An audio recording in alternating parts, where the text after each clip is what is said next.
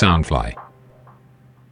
Soundfly 声音新翅膀监制全球发行，脸书搜寻 Soundfly Podcast 声音新翅膀，粉丝专业按赞加关注，也别忘记关注 Job High 直白人的脸书粉丝跟 IG 哦。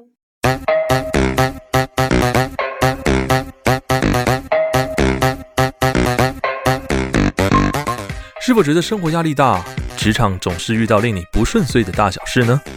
直白人第二季带你更深入了解职场的秘密及精彩的人生经历，更辛辣、更劲爆的话题，千万别错过哦！每周二跟四，Job High 带你进入直白人的世界观。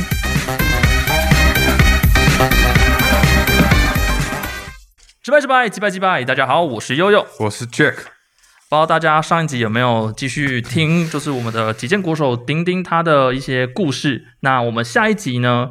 本集我们要来聊一些就是体坛的一些生存故事，还有丁丁他除了教练现在的这个位置之外，有没有其他的目标还有规划？对，那我们欢迎我们今天的来宾丁丁。大家好，我是丁丁。嗨，诶，丁丁，我们上一集就是聊了很多关于你的故事，那也知道你现在在从事教练的工作。那对于你自己的未来，有没有一些目标与规划？除了教练之外，因为毕竟你现在还年轻。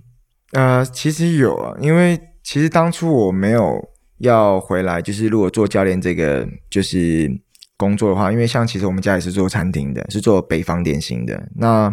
就是有被家人就是要求过要回去学，就是要传承家里的那一套接家业对，接家业。可是因为嗯，从小跟着我爸妈做到大，所以那个时候就是已经接触了很长一段时间了。然后后面中间我跑去练了几件，然后后来又要回来的时候，就会觉得说，哎，怎么又是做同样的事情，就会有点反感，因为已经从小看到大，就会会有产生一个排斥感。可是呢，那时候因为父母年纪也慢慢大了，所以觉得说，如果后来我没有做教练这一块的话，我是会回去接家业的。嗯，那现在做教练这一块之后，如果有机会，我其实自己也是有，就是自己的蓝图也是有向往要去开餐酒馆，就是还是一样做餐饮，因为我本身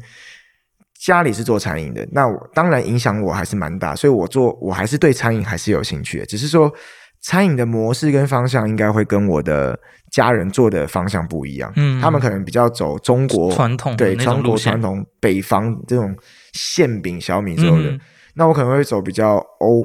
就是比较欧美式的，就是那种餐酒馆啊、酒吧那样子的。嗯对啊，我觉得很适合诶，就是很适合就是餐酒馆老板的样子。可能是丁丁爱喝吧，这样 对对对，直接喝不够，直接开一间店来喝。自己没事有事的话，就是打开酒来喝一下但。我觉得有个好处是因为可以揪很多好朋友对来，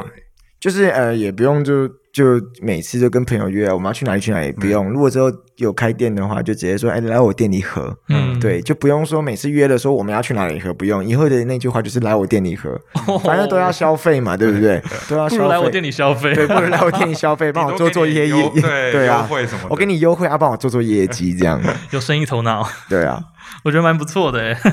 有自己的规划还有梦想蓝图。那之后如果有考虑的话，也会也会去接家业这件事情。那嗯，会嗯会，那我们刚刚就要讲到就是体坛的一些生成故事，其实我蛮有感觉的，一直说我跟 Jack 其实我们都是电影科班出身，对，虽然说我们可能现在目前没有走专职的电影，但是多多少少我们都有沾上一些边边边角角。就。是一样在走这个圈子啦。对对对对，那其实无论是读艺术或者是做体育的相关的工作，其实大家其实可以扪心自问的看一下台湾跟国外的落差，其实就是其实差很多，其实都不太受到重视。就好比我哥他是读音乐系，然后他可能一些补助啊什么之类的，其实都很复，就是程序都很复杂，不像可能其他工作很快就可以有补助之类的。所以我觉得读艺术或是读体育，其实嗯，其实蛮辛苦的。然后如果台湾希望这块领域可以发展的好，其实就是要多给他们资源。所以我们想问一下丁丁，对于体坛体育界的话，这个制度你有什么样的想法？其实真的台湾，嗯、真的不太重视这体育这一块。其实我们都知道，因为也是过来人练了一段时间，所以其实我们有想过说，其实如果台湾的体育有多被重视的话，其实台湾有很多全部的项目不用讲击剑，所有的项目加在一起，其实有很多更好的选手，甚至有很多很有实力的选手，都是因为碍于没有资源，甚至说碍于之后未来的出路的一些限制，导致可能高中或大学这项运动从事完，他就没有继续延续下去，这是最可惜的地方。因为如果说台湾有多重视体育这一块的话，其实就好比资源就好了。比如说，真的有，比如说有些家庭可能真的没有那个经济能力去负担小孩子的，比如说出国费用，或者是说一些训练上的一些器材的费用，还有比如说我们的一些饮食、交通等等的所有的费用的话，那其实如果政府有办法去帮他补助。啊，如果我们也可以去分等级，比如说我真的是呃，比如说按照比如说家里的收入的等级去做补助，那我觉得对家庭的负担可以减少很多。可是如果说像我自己以前我们出去比赛，我们出国比亚青，就是那时候选上国手，一出国比赛一次就是三五万、三五万这样花，而且是自掏腰包，而且没有补助。那后来我们也得知，其实是有补助的啦。那这个补助的钱到哪里就不好说了。嗯对对对。然后，那至于说，确实我有连续五年吧，我们都我那时候连续五年都有出国去比那个亚青的国手的比赛锦标赛。那确实那时候出去的时候都是自己花钱，那是 绝对绝对就是要花自己的钱。然后那时候呃还好，我家人是算有。算支持稍微赞助是点对，算有在赞助跟支持我，所以，但是后来回头想一想啊，其实很可怕。你看一年就这样三五万、三五万，就一场比赛，然后我们寒暑假如果还要出去异地训练，那这个异地训练就是要自己花费的，那那个就没有补助，那个就是自愿性的参加，你可以去也可以不去。嗯哼，那可是我们这个选上国手，这个就是你你选上你要出去的话，你就是要变成你要自己自费，那那时候就是一个负担。如果这些的费用都是有政府有办法补助，因为我们今天是代表国家出去比赛，那我们还没有补助，我们还要自己花钱，那我干嘛代表国家出去比赛？嗯对啊，因为我选上这个国手，然后出去比赛我还要自己花钱，然后嗯，政府又不补助，那我选这个国手干嘛？我就不要出国就好了。嗯只是说，呃，不包括击剑，其实可能很多项目都有遇到这样的问题，所以我们也希望说，政府可以稍微关注一下体育，包括这一次的奥运，好了，东京奥运比完了，嗯，台湾的成绩真的算不错，也希望借由几个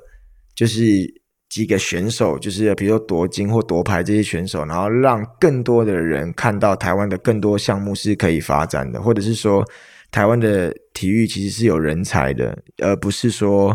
哦练体育的，就像人家讲什么练体育四肢发达、头脑简单，并没有。那天练体育的也是会读书的，也是也是有人会读书，只是说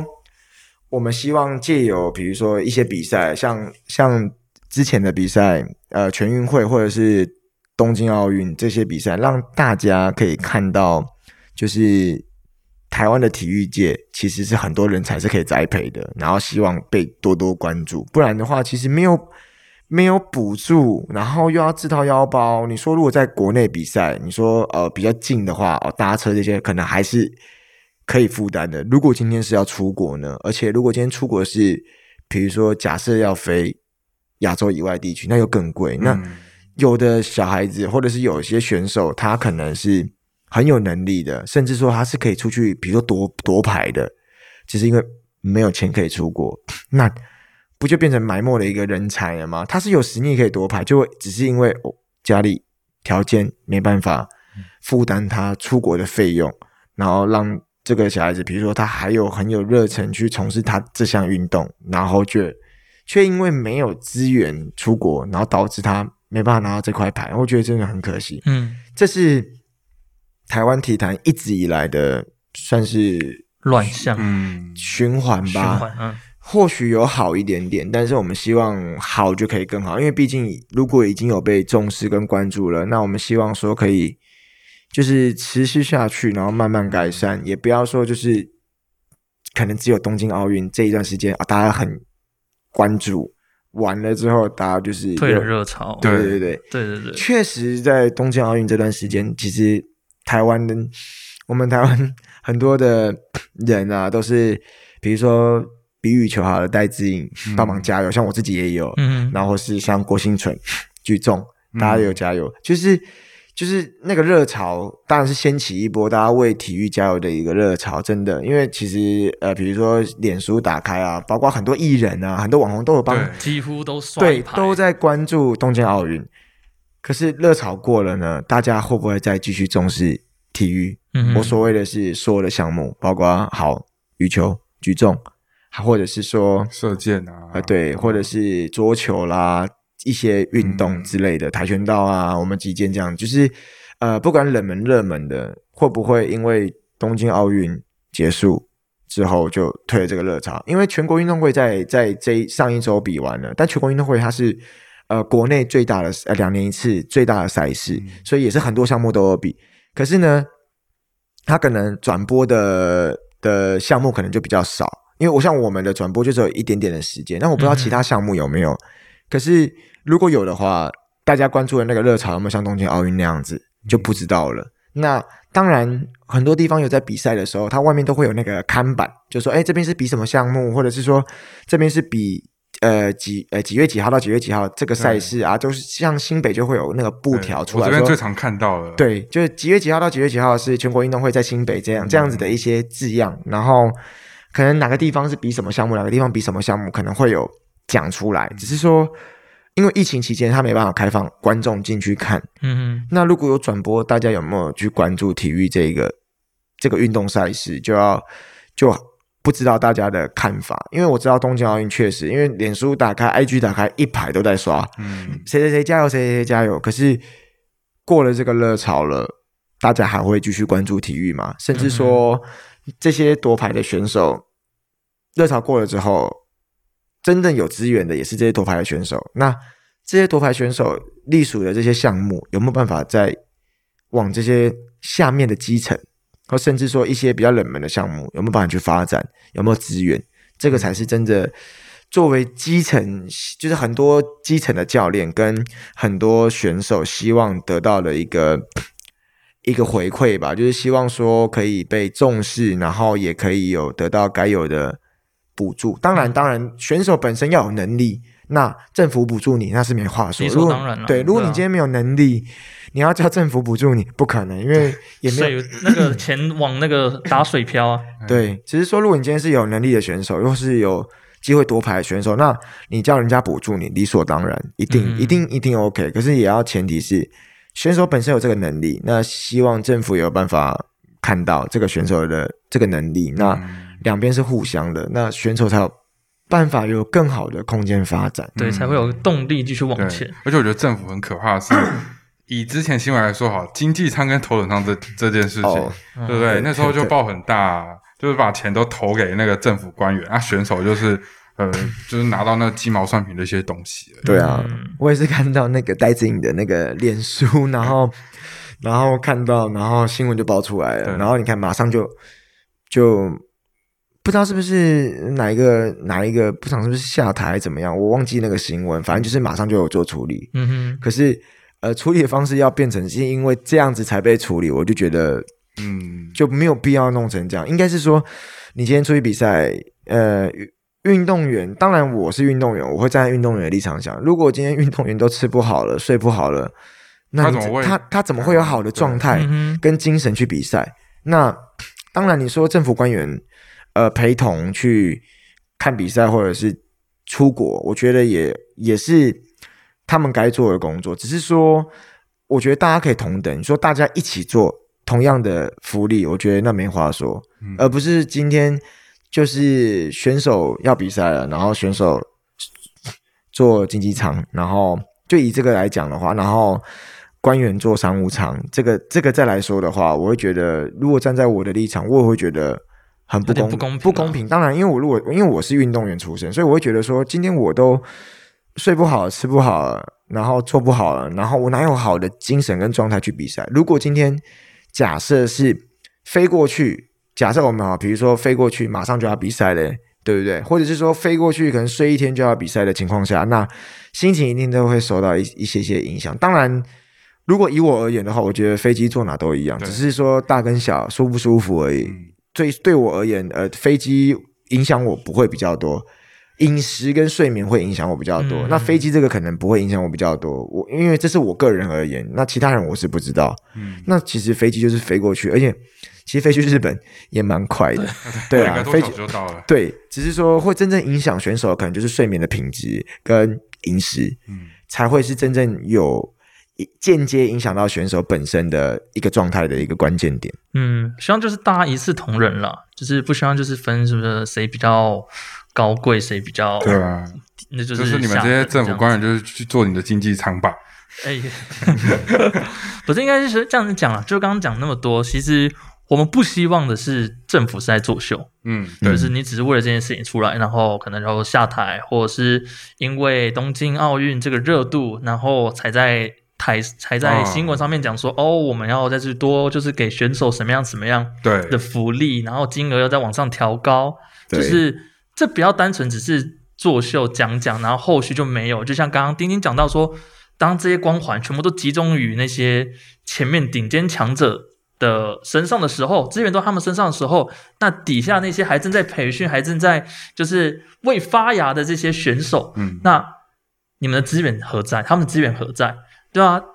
呃，运动员他本身就会有生命，就是这个生命的这个周期限制，就是你可能年纪大了，可能就开始慢慢退役，对或者是打不动啊等等之类的，可能转战为为教练。那当他们变成教练的时候啊，如果底下都没有人上来的时候，那我们的台湾之光的话怎么办？就就没了后。继无人了呢。，对，对啊，所以我觉得这部分就是政府要去想办法去让我们的体育体坛，就是更多的优秀的青年，就是有更多的资源，所以他们才会有更多的动力，然后继续往上，然后以以此类推，这样的慢慢的传承下去。对，不要单纯只是作秀而已，作秀大家谁都会啊。嗯，对啊，对，我想问一下是，因为呃，选手的平常的训练跟生活，或者说呃，你们平常的模式都是什么？因为选手跟我们一般人可能哦吃三餐宵夜什么什么，你们应该有固定一个知识化的一个。营养师之类的，嗯、应该应该是说，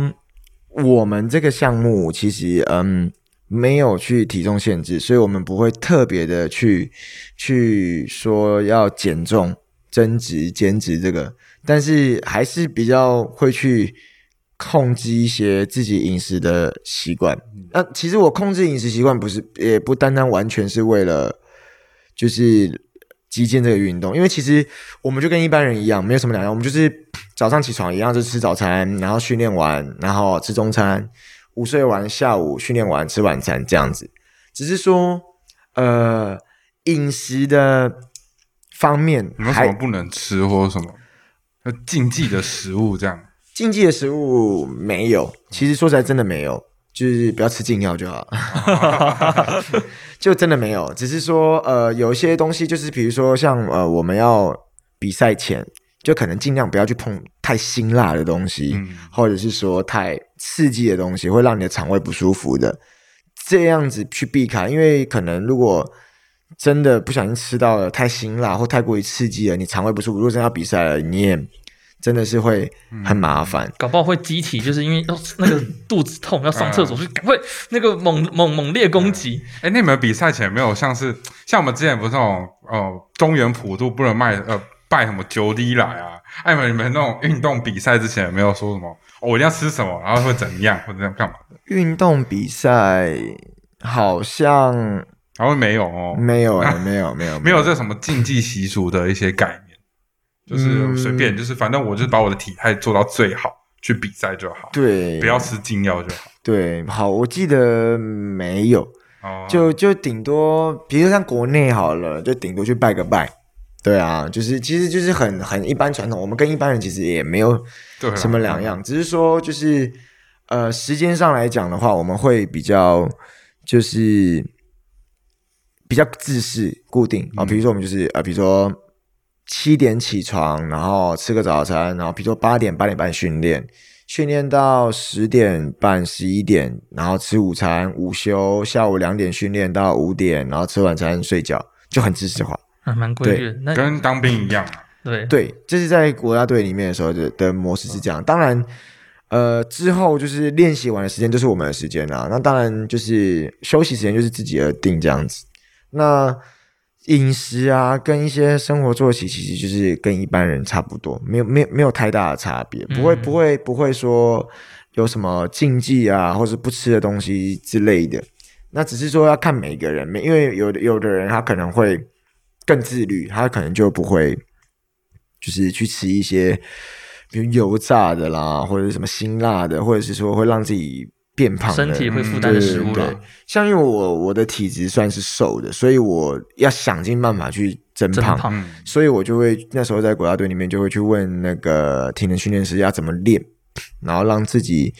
就是可以多长一点肌肉或怎么吃，所以。呃所以在吃的方面，我的吃法就会跟又跟别别别人不一样，就想尽办法让自己变胖，嗯，然后不然就是说，最主要是呃也少吃一些油炸的东西，最主要还是要顾自己的皮肤，因为油炸东西其实也不能多吃，只是说因为真的就是会嘴馋，嗯，，对，你要看你忍不忍得住，嗯，然后或者是说就是一些饮食上面的调配，真的要去问专业的营养嗯。营养师，他去帮你配，你才会知道怎么吃，然后跟再加上体能训练师，哎，怎么训练才有帮助？对，对啊，每个选手在比赛之前都要调整好自己最好的状态上去比赛。那你上去比赛之后呢？有没有遇过一些比较强劲的对手，或者说你在这一场比赛遇到他了，你有没有什么样去克服这个？像我有一年去比亚锦赛，然后我遇到一个韩国队的国家队，也是职业队的选手，然后他那时候就是跟我，呃，那个韩国队的职业队有四个，然后那一个韩国队的那个老选手，他拿过世界冠军，然后我在小组的小组预赛遇到他，超兴奋的，就是因为我可以跟嗯。世界冠军打到，那个感觉就会非常的兴奋，然后我完全不会去计较输跟赢，因为抱持着学习的态度，因为因为那时候的心态就觉得是兴奋的，对。就像遇到大明星一样的感觉，就是就是反而就觉得实力就有落差了，嗯。所以根本不会去想到说赢的这一块，只是说很兴奋可以遇到，就还真的不小心让我赢了，真的假的？真的。干掉世界第一这样。就是在小组的预赛遇到他，然后真的还赢了一个小组的比赛，我就哦超兴奋的，而且那种感觉就是因为最主要不是赢了他的兴奋，也不是开心，是是没有机会可以跟，就因为我们出去比赛，那那个预赛小组是打乱分的，所以你不一定会遇到谁都不一定。然后呢，你你你上了单败淘汰赛，你也不见得你可以遇到你想遇到的你喜欢的选手。嗯所以，当你可以在小组遇到能打一场就是赚一场，出去像比如说有时候热身，你只要有办法挤到跟他们在热身的同一个场地，那你只要有办法打一场就是赚一场，嗯因为他们都是很强的，都是那种世界排名在前几的选手，所以你只要有办法打到跟他们热身，光是热身打到一场，这真的是赚到了。嗯那我又我又在比赛的时候又遇到那种感觉又更不一样，那种兴奋跟那种开心，不是因为赢了他，而是而是我我以以前都在 YouTube 上面看他，嗯，现在还在我面前，现在他在我面，前，而且还跟我在比赛，那种感觉真的不一样，就是嗯。那种感觉会比较说不出来。以前都是可能就是真的是看影片，然后看他打架，哦，好帅，好强。可是现在是可以机会跟他打到，甚至可以就是抱着学习的态度，因为那时候的心态就觉得啊，一定打不赢啊，绝对打不赢啊，反正我也没有想过要赢，因为那时候的感觉就是一定会输啊，嗯，就不小心真的让我赢到了，那种感觉很奇妙，真的。喜上加喜。对对对对对对对，我问一个很题外话的问题哦，就是我们击剑嘛，需要穿就是全副武装嗯的那个、那个装扮。但是在击剑过程当中，以一个初学者来讲，就是会不会很可怕？就是像因为你刚刚讲说，其实击剑有分三种嘛，啊，你的那一种是全身上下都可以攻击。嗯。那、如果就是你就想想看，剑从你的面前过来，如果击中你的脸部，那个那个恐惧该怎么去面对它？因为其实刚开始练习的人都会有这样的问题，就是呃，装备穿好了，面罩戴完上去，之前都没有问题，因为在那边穿嘛，因为你还没上场。等你真的上场上去，你的对手要来打的时候，大家都会丢，会怕，可能会说。可是他们的怕是就是怕在被刺的感觉。嗯可是因为你遇到有能力的选手在陪你对打的时候，他打你反而不会痛，因为他会懂得怎么去收力。嗯可是你们如果是两个都刚练的一起玩的话，也基本上就是因为两个都会怕，所以两个人刺的时候都会很小心的在刺。可是就是那个客服，就是因为其实我们戴那个护具面罩啊，呃，要看有有有的材质的面罩是可以从外面看到里面的脸。嗯那有些刚练的选手，真的就是你要刺的时候，他眼睛会闭起来，他会就是会眨眼，或是会闭眼，就是会会会会去怕。可是那都是刚开始，那个其实也不用说特别刻意去克服，因为你刺过一件、两件、三件，你久了就习惯了，嗯你就你就对那个剑不会有恐惧，因为你知道他过来的时间跟他刺到你的感觉，你就不会觉得，因为他还没碰到你的第一次，你会觉得说碰到会不会很痛，会不会很痛，会不会很痛？当他碰到你的第一次，哎，没有想象中那么痛的时候，那你们就不会再有那样子的恐惧感。哦那只是说，呃，刺的痛不痛就要看对方刺你的力量大大小了。真的，那个那个嗯其实真的没有到很恐惧啦。对啊，诶，那击剑就是很多运动它都会有一些职业伤害，击剑它会有职业伤害吗？有，因为像我刚刚有提到，就是我们蹲的那个步伐，嗯然后跟因为我们都是一边的持剑手，然后另一边另外一只手不是没事嘛，所以我们会有的就是我们的手臂左右会有大小手臂不一样，就是你的惯用手跟非惯用手的手臂会一大一小。再来就是因为我们的那个战法步伐的问题，所以我们的骨盆会稍微歪掉，哦，然后跟肌肌肉的话，就是会一边就是就是你的惯用手的那一边会比较强壮，然后非惯用手那边会稍微比较弱一点点。嗯但是这个其实是可以弥补的，因为很多人就是不想要一边大一边小，所以他就是两边都要练。对，所以也会去要求说两边都要练。可是当然你要练到你的非惯用手的时间都会比较少，大部分都在练惯用手，所以、呃都会有形成大小手或者是说哎髋骨外一边这样子的问题。这算是，这也不能算是职业伤害，这应该是说，就是因为这个运动造就的一个一个一个一个一个形态，因为大家都是这样子做。那你说训练来讲的一些运动伤害，可能就是膝盖，膝盖有时候可能承受的压力跟负荷会比较大，然后或者是说，呃，手肘、网球肘这边之类的。都有都有，其实要看，因为每个人的、习习性不一样，呃习惯不一样。对遇到的状态也会不一样。哦，对，你有你有打算去当那什么可能比赛的评审，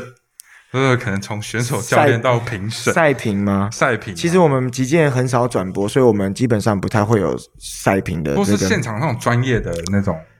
就是因为我们我们其实击剑很少在现场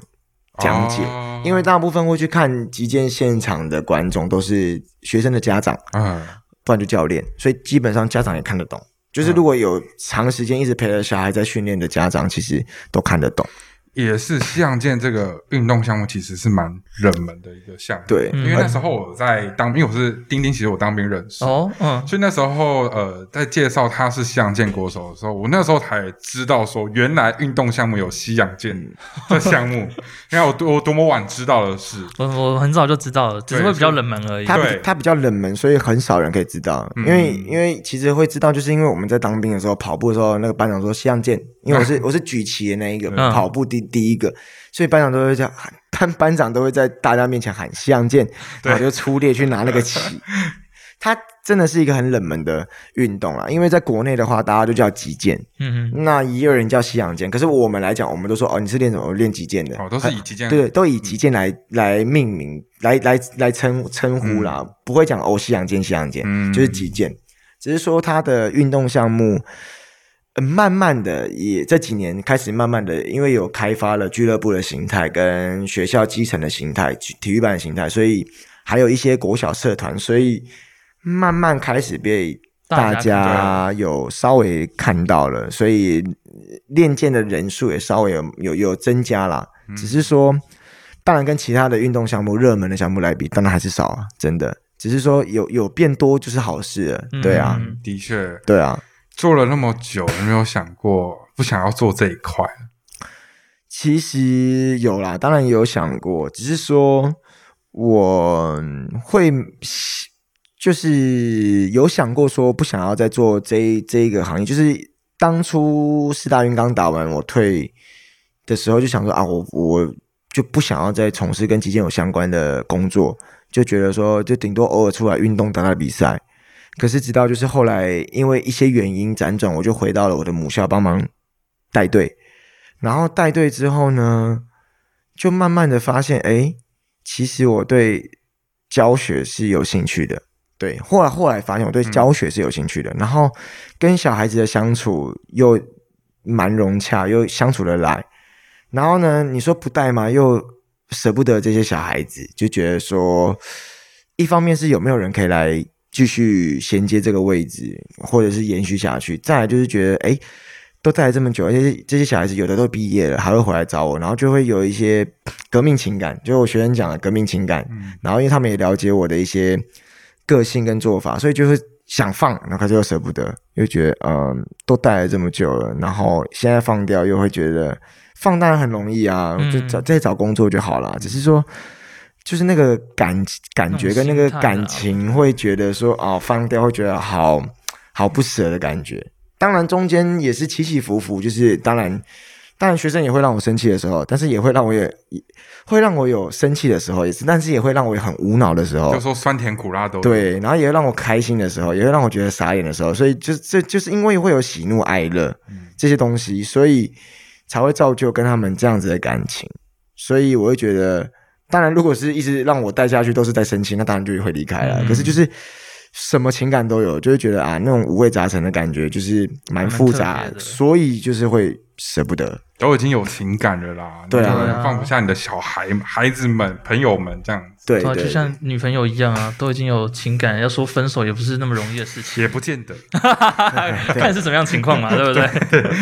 可是，哎，我在这边就是再插个题外话，就是我们刚刚讲了那么多，我有一个很很有意思的事情是。击剑有没有什么一些绝招之类，就是会独创一些绝招？其实，呃，应该说有比较比较复杂的刺到人的方式，应该说比较花俏的方式。那这些花俏方式，其实可能在平常比赛的时候，呃，比较不会展露，呃，比较不常见。嗯，但是有些人也是会。故意去练这个，比如说从哪边刺啊，或者是过头刺，或者是哪边胯下什么的都有，都有，就看起来比较帅，然后比较花俏。只是说，呃，当然不不会说很常去去展示这些技术。当然你说绝招，呃，应该是说每一个人都会有每一个人打剑的一个方式，跟比赛的一个方式，跟自己一一套属于自己的一个。打剑的跟比赛的一个模式，所以可能别人就要去想办法破解，说你是怎么样的一个打法。所以其实极剑好玩的地方就是，虽然我们拿的都是一样的剑，那规则也都一样，可是你的打法不一样，我打法也不一样，那到底谁会赢，就要看你要用什么方法打到我，那我要用什么样的方法去做防守，甚至来反攻这样子。好玩地方在这边，就是我我玩到就是练这个运动到后面好玩的地方，就是比如说像像可能像篮球，他们也有战术。啊，比如说排球也有战术，可是击剑也有战术，只是它的那个变化形态真的比较不一样。因为因为篮球就是啊，比如说全场就这样跑，啊，它的局限就在这里这个范围。我们也是在一个剑道上面的范围，可是我们可以在上面变化的东西太多太多太多太多太多了。而且因为我们是个人赛啊，比如说像其他像排球啦。羽球他们还有像羽球双打还是两个人的，像我们也有团体赛，可是我们的团体赛叫个人团体赛，我们一棒上去就是车轮战那样对概念，对对对，一棒上去也是一个人的，我们不像呃羽球有两个人的双打，或是像篮球、排球这样子，或像桌球也是两个人的，我们就永远上去的团体赛就是一棒一棒，然后轮流轮流这样子，所以其实绝招也是有啦，只是要看他们怎么去去展现而已。你极限如果是两个人上场，感觉好像蛮有意思的。就是说，哎，你攻左，攻右，那你攻上我，好像蛮有意思啊。怎么会没有人？就是那个剑道也塞不下两个人。对啊，剑道第一个是剑道塞不下，再就是就是剑道打开啊，两个扩宽一点啊。两个人玩的话，会会变成太太多太复杂了。对，其实一个人呃，应该说一对一的那个比赛就已经很好看了。嗯，呃，二对二会变得太太乱。对，嗯太太多人了，你会你会看不清楚，你会你都不知道谁是谁，对哦对对，那种感觉。那那击剑也会像，就是我们看奥运嘛，然后桌球或羽球可能得分他们会哈哈，会啊然后会啊会然后那个啊，买酒那个嘛，对，就是会有那种气势，就是叫一下。会都会有。其实所有的运动都会有，只是说就是要看每一个人的的鼓励自己跟激励自己的方式不一样。嗯像我们，像我自己本身也会，就是我打到人我也会喊声，我们叫喊声。然后像喊声的话，平常的训练也是要训练的。就是你可能在平常的一般的训练啊，比如说走脚步啦、或者是说在一些练习的过程中，也是会喊声。就是呃，有时候喊声是训练，嗯另外一种喊声是激励自己。比如说你很累了，然后你比如说训练量很大，你已经很疲劳，可是课表还没有做完，然后你快撑完、快跟不下去的时候，用这种喊声的方式来激励自己。然后也可以吓对方。其实，在比赛过程中你不会出声音，哦因为你在你在比赛过程中出声音，裁判是可以判你犯规的，哦因为你是是哦你有点是像是恶意要干扰对手。哦，是哦，就是是哦。就是你不能就是在比赛的时候一直在鬼吼鬼叫，哦。但是如果你在打到对手的时候你叫了是没事的，哦。可是你也不能就是打到的时候你对着选手 叫，对，选手大叫。那哦哦哦这样，就是你不能对着你不能对着选手叫，甚至你也不能对着裁判叫，就是就是那个很主观，就是嗯你要看裁判就觉得说，哎、你是不是在对我叫，或者是说裁判觉得说，哎、你是不是在对对手咆哮，嗯。那种感觉。啊。如果你只是刺到，然后你只是用喊声的方式来激励自己，那裁判其实看得出来，哎、那那是没事。可是你你是很明显就是那种我故意要对我故意就是要对着对手叫，甚至有的选手可能不服